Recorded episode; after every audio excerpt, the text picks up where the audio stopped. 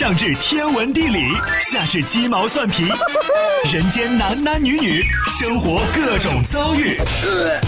这天下的事儿就没有谈笑不聊的。这小子什么都敢说。开心 Taxi，道听途说，就听谈笑的。困了吧？嗯。累了吧？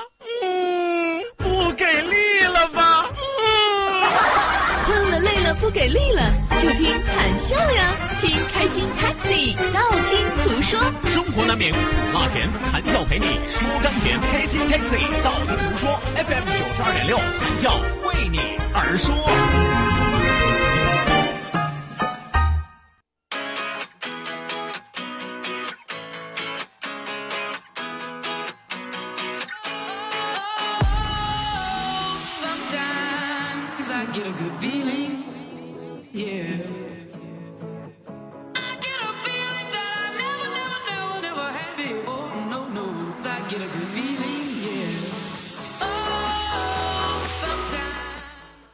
传说当中的女汉子到底是一种怎样的神奇的存在呢？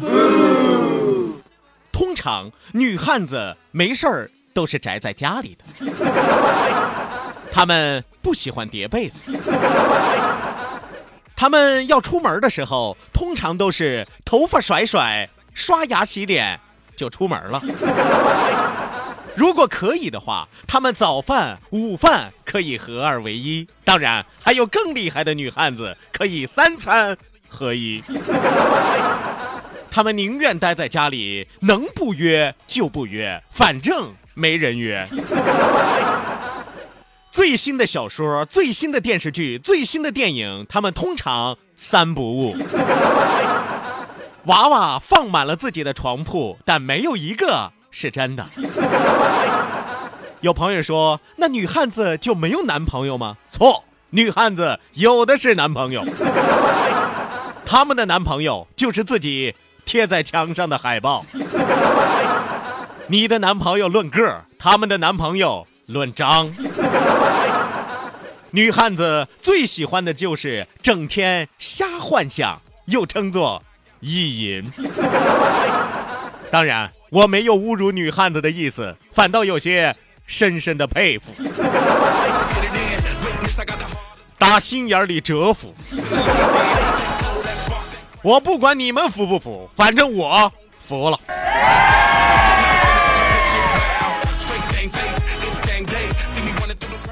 我得和大家解释一下啊，不，今天不是上来得罪人的。就这个是很多的这个神奇的网友给我总结出来发过来的 啊！今天的开场白我也得和大家说一说啊，不是我发明创造的啊，高手源自于听友，是吧？呃，应该是上个月的时候啊，这这话就得说去年了，是吧？去年的时候是吧？有听友给我发来的这个有一篇特别有意思的是吧？当然我一直压箱底儿压到今年是吧？我主要是怕很多女汉子过不好年，是吧？万一跨不过去，啊，人能跨过去是吧？心里这道坎跨不过去是吧？是吧？这总结的很到位啊！你看，女汉子通常来说和宅男是有的一拼的。女汉子啊，着重重音在汉子上，是吧？所以说他们没事都愿宅在家里，是吧？淘宝啊，购物呀，玩网游啊，啊，有时候网游不在很多汉子的之下，是吧？啊，从来不喜欢叠被子啊！当然，他们和汉子有共同的一个借口，反正都要睡，叠起来干什么？是吧？而且不叠被子啊，还能更好的散味儿啊！啊，有朋友说女人要出门很麻烦啊，那是女人，咱们说的是女汉子，是吧？你也知道很多的女神啊，是吧？很多的小姑娘要出门之前，又是描描门啊，又是画画眼啊，又是扑扑粉啊，又是张张水啊，是吧？但是女汉子都不用，头发甩甩，还记得那歌吗？头发甩甩，头皮屑掉下来，这就算是整理头发了啊。然后刷牙洗脸还是要的，是吧？刷牙洗脸还是要的啊，因为汉子也还是要脸的嘛，对吧？如果可以，早餐、午餐合二为一啊，因为通常他们起床的时候，可能都已经中午头了。啊，有朋友说早晨还得上班呢，对，早晨上班的时候，通常都是卡着点的。啊，有的更神奇的女汉子，更刚烈的女汉子，三餐合一也是可以的。宁愿待在家里，能不约就不约啊，这是一个很现实的尴尬，是吧？啊，我要告诉大家，不是说女汉子不愿意约，不是说女汉子不想约啊，谁来约？上帝啊，赐给我一个精壮的约吧，是吧？不管是新出的小说，还是新出的电视剧，还是新出的电影，三追永不误。既然没人追啊，既然我也不敢追啊，追个剧，追个小说，追个电影还是可以的吧？啊，女汉子心中也有柔软的一面啊。如果说有幸你走进女汉子的闺房，你会看见女汉子的床上铺满了各种各样的娃娃，有毛绒娃娃，有布艺娃娃，还有电动娃娃。但是不管什么娃娃啊，没有一个是真娃娃。他是个假娃娃，不是个真娃娃。他其实没有那爸爸，也没有妈妈。当然，女汉子心中也有爱，女汉子心中也有追求，她们也想有个男朋友。现实是残酷的，理想却是丰满的，所以他们的男朋友都在墙上。各种各样的小鲜肉，各种各样的明星海报，一层一层，一茬一茬。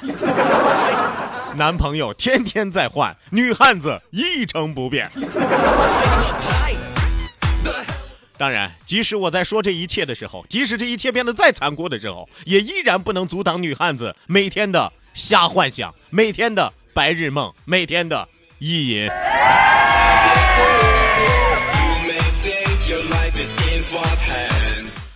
我觉得我离被女汉子怼死已经不远了。好了，那收音机前的听众朋友，这是一档只说实话、不说假话、不说虚话、不说空话的娱乐脱口秀节目。开心 Taxi，道听途说，我是你们的老朋友谭笑笑。欢迎来自五湖四海各位真男人、真女人，还有我们的女汉子啊，和各位伪娘们，是吧？啊其实每个人的这个性格养成啊都不太一样，有先天性的，也有后天性的啊。不管是女汉子也好啊，或者说是伪娘也好，是吧？只要心地善良，都是好人嘛。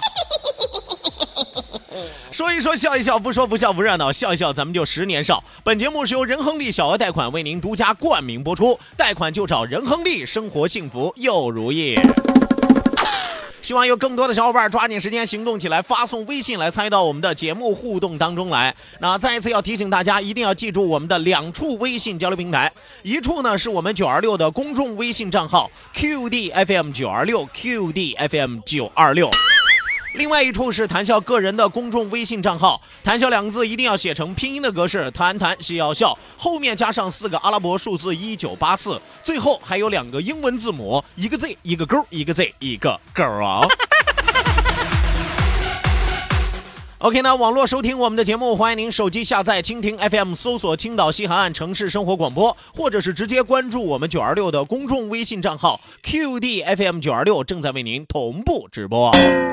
与此同时，也要提醒大家记住我们的 QQ 大群。那我们的两千人的 QQ 大群现在是已经加满了，所以说我们临时加开了二群啊，要和大家来说明一下，这是我们的 QQ 二群。那也要提醒那些已经加过一群的朋友，不要重复添加，否则一经发现，一定会把你踢群啊，而且是双踢 啊，这就相当于双开是一样，是吧？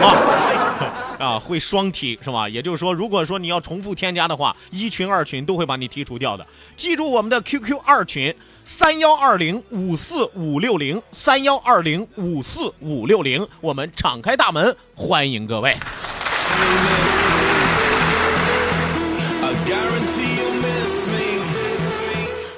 来吧，节目一开始，首先要为大家送出我们的两条好消息，这也是我们最近一直在宣传的两条好消息。第一条，让我们来关注的是二零一八年冬令营的一条消息，马上就要放寒假了，这个假期让孩子如何过得更加有意义，如何过得更加安全，是很多家长特别特别着急的一件事情。那九二六想您之所想，急您之所急，吹响冬令营的集结号。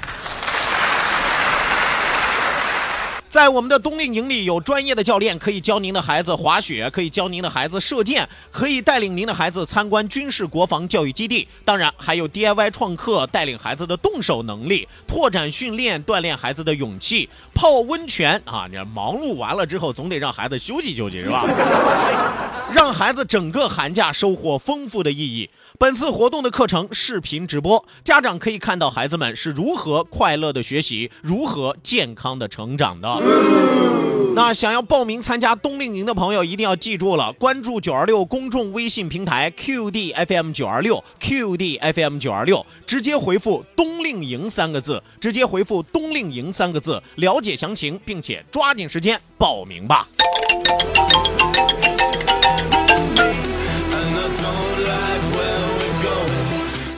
来吧，抓紧时间继续来关注到我们第二条好消息是九二六的品牌活动“让爱有声温暖之旅”，也是本周六就要出发的一个爱心之旅。千宿酒店管理集团邀请您参加 FM 九二点六“让爱有声温暖之旅”。我们在这个岁末寒冬，带领大家一起献爱心去。那我们这次出发的时间，谭笑刚才和大家说过了，一月二十号，本周六，一月二十号，本周六是一整天的活动。早晨差不多六点从咱们西海岸新区出发，然后晚上也差不多六到七点的时间回到咱们西海岸新区。我们这次将会带领大家走进的是沂水，走进大山深处，去慰问那里的孤寡老人、贫困儿童和特困家庭。我们欢迎更多的爱心企业团队和个人加入到我们的行列。大家可以捐款，可以捐物，有钱的捧个钱场，没钱的捧个人场。那或者说单纯的去送上温暖，比如说表演个文艺节目呀，一起包顿饺子呀，收拾收拾屋子呀，整理整理房间呀，都是可以的。通过自己的实际行动，温暖这个冬天。微信爱心募捐已经为您开通，发送四个字“让爱有声”，发送四个字“让爱有声”到九二六公众微信账号 QDFM 九二六 QDFM 九二六报名了解详情。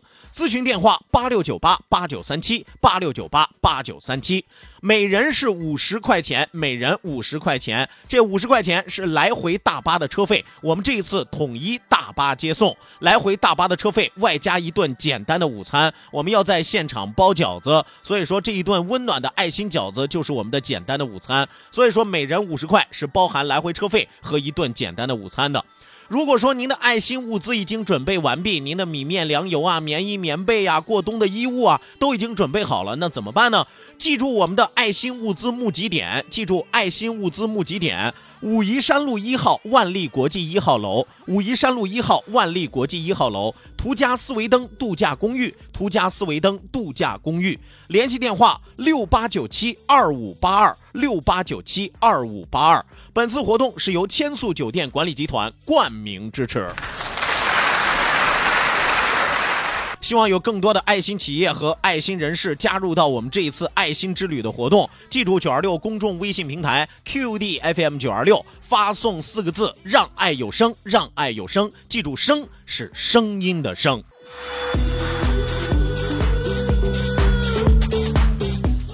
好的，那收音机前的听众朋友，马上为您送出我们今天第一时段道听途说，打开历史的书，点亮信念的灯。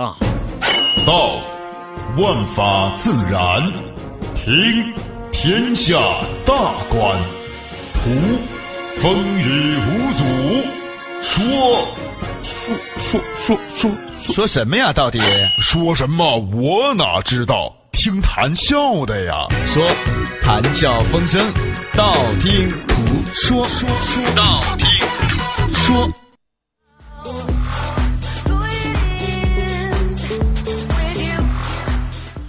好的，那打开历史的书，点亮信念的灯。这一时段的节目当中，谭笑将继续为您盘点的是中国古代的十大邪神。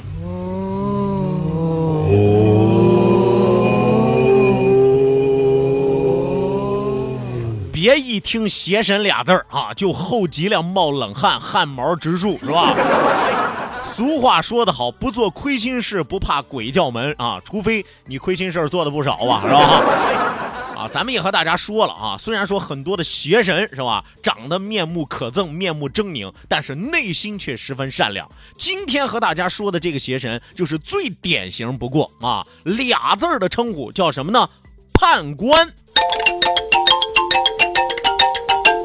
很多人一说起判官了啊，第一个反应就是手拿判官笔，是吧？一巴掌宽护心毛，大络腮胡子，是吧？长得眉毛和鼻子和眼睛和嘴巴拧成一块，是吧？你看没有文化真可怕，那玩意儿就叫面目狰狞，是吧？你 看四个字就给你概括了啊，你还得说一句话，是吧？我要告诉大家，你说的那个判官，你想象的那个判官，只不过是判官当中的一个而已。那么判官到底都有哪几个？判官又分为哪几种不同的类型呢？今天谭笑和大家来说一说。我们说判官通常长得是凶神恶煞、阴险狡诈，但是一定要记住，绝大部分的判官都是心地善良，而且正直不阿。哎，你看啊，人不可貌相，海水不可斗量，是吧？啊，你别看谭笑长得丑啊，但其实内心很温柔，是吧？啊，你别看有的人长得白白净净啊，但小白脸子没安好心眼了，是吧？啊，我我没特指谁啊，我没是吧？我们说绝大部分的判判官呢，都是来干什么呢？判处人的轮回生死，对坏人呢进行惩罚，对好人进行奖励。我们说判官大部分取材于中国的传统文化当中的冥府判官啊，说的好听叫冥府判官是吧？说的不好听呢，阴曹地府是吧？判刑的是吧？专门干什么呢？地府当中有十殿的阎罗，每殿两名判官，共计二十名判官。黑白无常上地府的索命使者，专门来接引由阴间啊由阳间入阴间的魂魄，也称作勾魂使者。那听明白了啊？这个下边的工作都是怎么分配的，是吧？啊，地府当中分为十殿阎罗，这十殿阎罗是干什么呢？就跟古代这威武升堂的那些小喽啰是一样。十殿的阎罗是吧？每殿两名判官啊，一个主判，一个副判是吧？就跟古代是一样的，是吧？啊，一一一个大人，一个师爷是吧？共计二十名判官。黑白无常是干什么的？就出去抓人的呀，是吧？判官呢，位于丰都，也就是阴曹地府天子殿当中，负责审判来冥府的幽魂。阎罗王殿里边，文武四大判官分属赏善司。罚恶司、音律司和查查司。有朋友说不对呀，你刚才不说二十名判官吗？判官是有二十名，但是判官上边还有判官。哎，这四个判官就是统管这二十名判官的。一共哪四名判官呢？赏善司、罚恶司、音律司、查查司。那么这四个人又都是谁呢？我简单来和大家说一说最著名的四大判官：赏善司魏征是也。啊，历史上确有其人，魏征，魏大人是吧？魏征是也。赏善司、罚恶司是谁？钟馗啊，都听说过钟馗抓鬼的故事是吧？查查司陆之道，音律司崔玉啊。那么这四个人都有什么样的不一样呢？有朋友说：“哎呦，不就个判官吗？是吧？一个人就干的活为什么要分成四个人？是吧？连连阴曹地府都这么腐败吗？是吧？啊，都这么人浮于事吗？是吧？各自司职不同，各自分工不同啊！我简单来给大家介绍一下，先来说一说赏善司的判官魏征。”魏征执掌的是善部啊，什么叫善部呢？就是你这辈子啊，就是古代传说里边说你呃活着的时候做过什么好事儿啊，这地下都给你记着是吧？是吧？有个本儿是吧？身着绿袍，笑容可掬。生前行善的小鬼儿，全部都由他来安排，根据生前行善程度的大小，多少给予奖赏，是吧？比如说，哎呦，你修桥补路啊，送你栋别墅，是吧？是吧？你这个经常是劫富济贫，是吧？送你个呃小小院儿，是吧？类类似于这种啊。在六道轮回当中啊，或登天成神，或投胎做人，只需在孟婆汤处喝一碗迷魂茶，忘却生前的恩怨，即可重拾人间烟火。哎，这叫做赏善思魏征。罚恶司钟馗呢，身着紫袍，是怒目圆睁啊！有很多这个年画上你会看见钟馗长得是吧，比鬼还吓人啊！为什么钟馗能抓鬼？鬼见了他都害怕，你知道吗？妈的妈，我的姥姥是吧？我觉得我长得就挺瘆人的了，他长得更吓人啊！啊，都能把鬼吓死，你知道吗？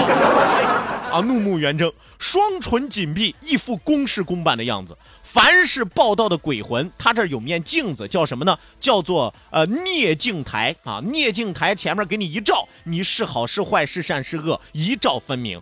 生前作恶的坏鬼，全部都由他来处罚。哎，根据这里边有量刑的原则，有四不原则。比如说不忠不孝不悌不信的是吧？这里边不忠不孝不信，大家都知道，信是信义，不悌是什么呢？不恭顺啊。这一般是指女性不听老公话是吧？那古代就是封建是吧？女性受压迫，不悌啊。那么四无，四无是什么原则呢？无礼无义无廉无耻，轻罪轻罚是重罪重罚是吧？这就是钟馗所掌管的。然后查查司陆之道，陆之道是管什么的呢？宋代的时候有一本小说叫《聊斋志异》啊，宋诗人写过这个《聊斋志异》是吧？宋代的人是吧？陆判的原型就是陆之道，双目如电，是刚直不阿，一副大义凛然的样子。他的职责是让善者得到善报，好事儿得到弘扬，使恶者得到应有的惩处，并且他还多了一项功能，干什么呢？替那些有冤屈的鬼魂。平冤昭雪啊，比如说你是含冤而死的，没事儿，来来来来来啊，我给你解释解释，是吧？我给你平反了，是吧？但是平反了之后呢，是吧？就能活了呢？未必啊，你还是已经死了，是吧？啊，下辈子再补偿你，是吧？啊，最后一个阴律司崔玉，我告诉大家，这四大判官里边最厉害的就是崔玉了，因为崔玉是驰名阴曹地府的头号人物。左手拿着生死簿，右手拿着勾魂笔，这就和咱们的想象对上了。正儿八经的判官都是这样，生死簿、勾魂笔，说勾谁就勾谁，说让谁死让谁死，说让谁活让谁活。